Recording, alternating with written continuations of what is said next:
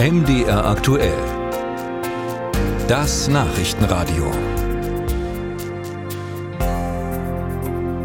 Es hat mehr als drei Jahrzehnte gedauert, bis die Bundesregierung diese erfreuliche Nachricht verkünden konnte.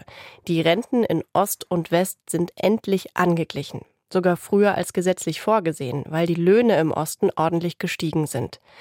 Jetzt kommt allerdings das Aber. Wirkliche Einheit herrscht offensichtlich trotzdem noch nicht. Denn ältere Rentner in Ostdeutschland zahlen teilweise mehr Steuern als ihre westdeutschen Altersgenossen. Das hat eine Anfrage der Linken im Bundestag ergeben. Warum ist das so?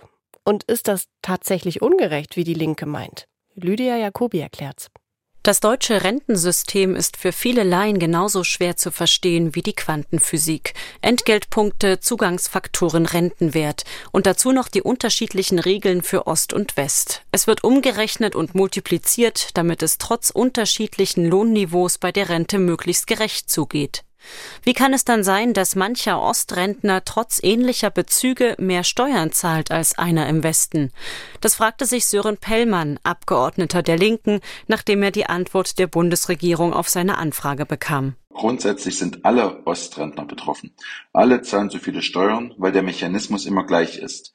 Geringerer Rentenwert, deshalb geringerer Freibetrag, deshalb höherer Steueranteil.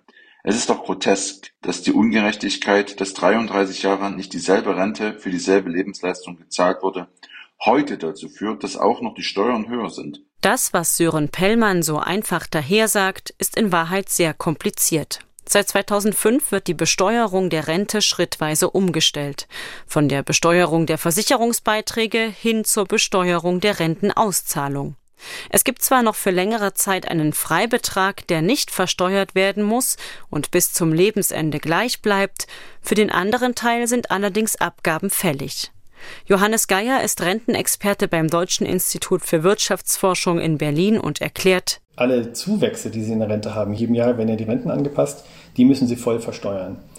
In Ostdeutschland fielen diese Zuschläge höher aus über die Zeit. Ähm, jetzt haben wir ja inzwischen bis 2024 dann die Angleichung zwischen Ost und West, aber sozusagen über die Zeit musste die Rente in Ostdeutschland immer ein bisschen stärker wachsen als in Westdeutschland. Das heißt, in Ostdeutschland kommen sie zwar von einem niedrigen Niveau, aber die Zuwächse werden sie versteuern müssen. Und das führt dazu, dass in der Summe sie einen höheren Anteil der Rente versteuern. Das lässt sich am Beispiel eines Standardrentners festmachen, einer Person also, die 45 Jahre lang Durchschnittslohn verdient und darauf Rentenbeiträge entrichtet hat. Eine reine Rechengröße. Wer als Standardrentner 2010 in den Ruhestand ging, zahlt 2023 im Osten 217 Euro Einkommenssteuer im Jahr. Im Westen sind es nur 128 Euro. Bei Rentenbeginn ab dem Jahr 2020 dreht sich das Verhältnis aber um.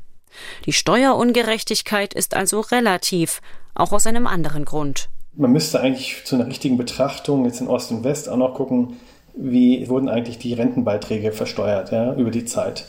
Und da muss man sagen, dass in Ostdeutschland äh, weniger Steuern gezahlt werden musste. Ja. Also die Rentenbeiträge ähm, wurden ja insbesondere angehoben ja, von den Erwerbstätigen über so einen Umrechnungsfaktor.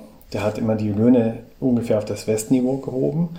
Und dieser Zuschlag, äh, der war jetzt nicht steuerpflichtig. Deshalb, so Geier, führe die Aussage, viele Ostdeutsche müssten mehr Steuern auf ihre Rente zahlen als Westdeutsche, etwas in die Irre.